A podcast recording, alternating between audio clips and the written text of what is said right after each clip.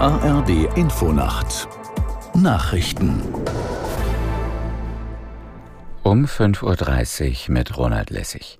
Auf der Weltklimakonferenz in Dubai ist der Entwurf für die Abschlusserklärung nachgeschärft worden. Die nach langwierigen Verhandlungen vorgelegte neue Version ruft jetzt zu einem Übergang weg von fossilen Energien auf.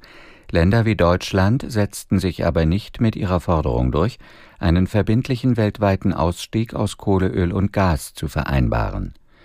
Die UN-Klimakonferenz sollte eigentlich bereits gestern zu Ende gehen.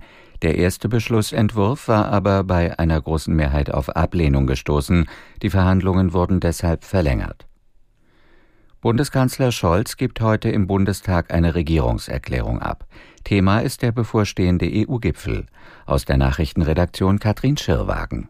Bei dem Treffen der Staats- und Regierungschefs der Europäischen Union am Donnerstag und Freitag in Brüssel steht eine mögliche Erweiterung der Staatengemeinschaft im Mittelpunkt.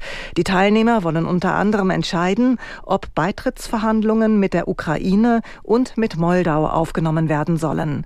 Weitere Themen sind die Lage im Nahen Osten und die mittelfristige Finanzplanung der EU, aber auch, wie künftig die Migration begrenzt werden kann.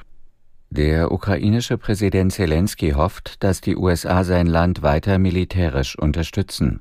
Nach einem Treffen mit US-Präsident Biden sprach Zelensky von positiven Signalen. Biden sagte weitere Unterstützung zu. Er machte aber auch deutlich, dass sein Land die Ukraine nur mit weiteren finanziellen Mitteln unterstützen kann.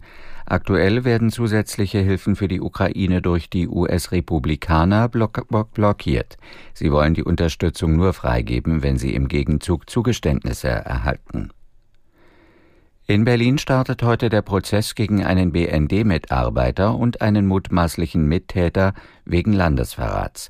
Dem 53-Jährigen wird vorgeworfen, Informationen über eine Abhöraktion gegen die Söldnergruppe Wagner verraten zu haben.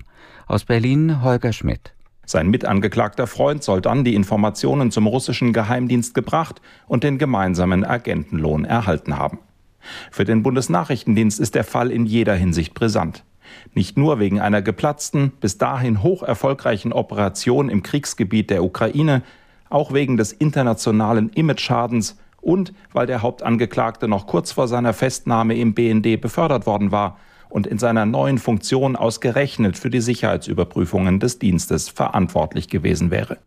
Das Wetter in Deutschland. Tagsüber Wolken und Regen, gebietsweise Schneeregen, im Südwesten auch heiter, Höchstwerte von 3 Grad in Neumünster und bis 10 Grad in Köln.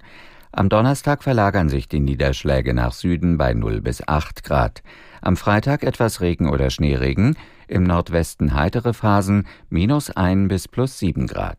Das waren die Nachrichten.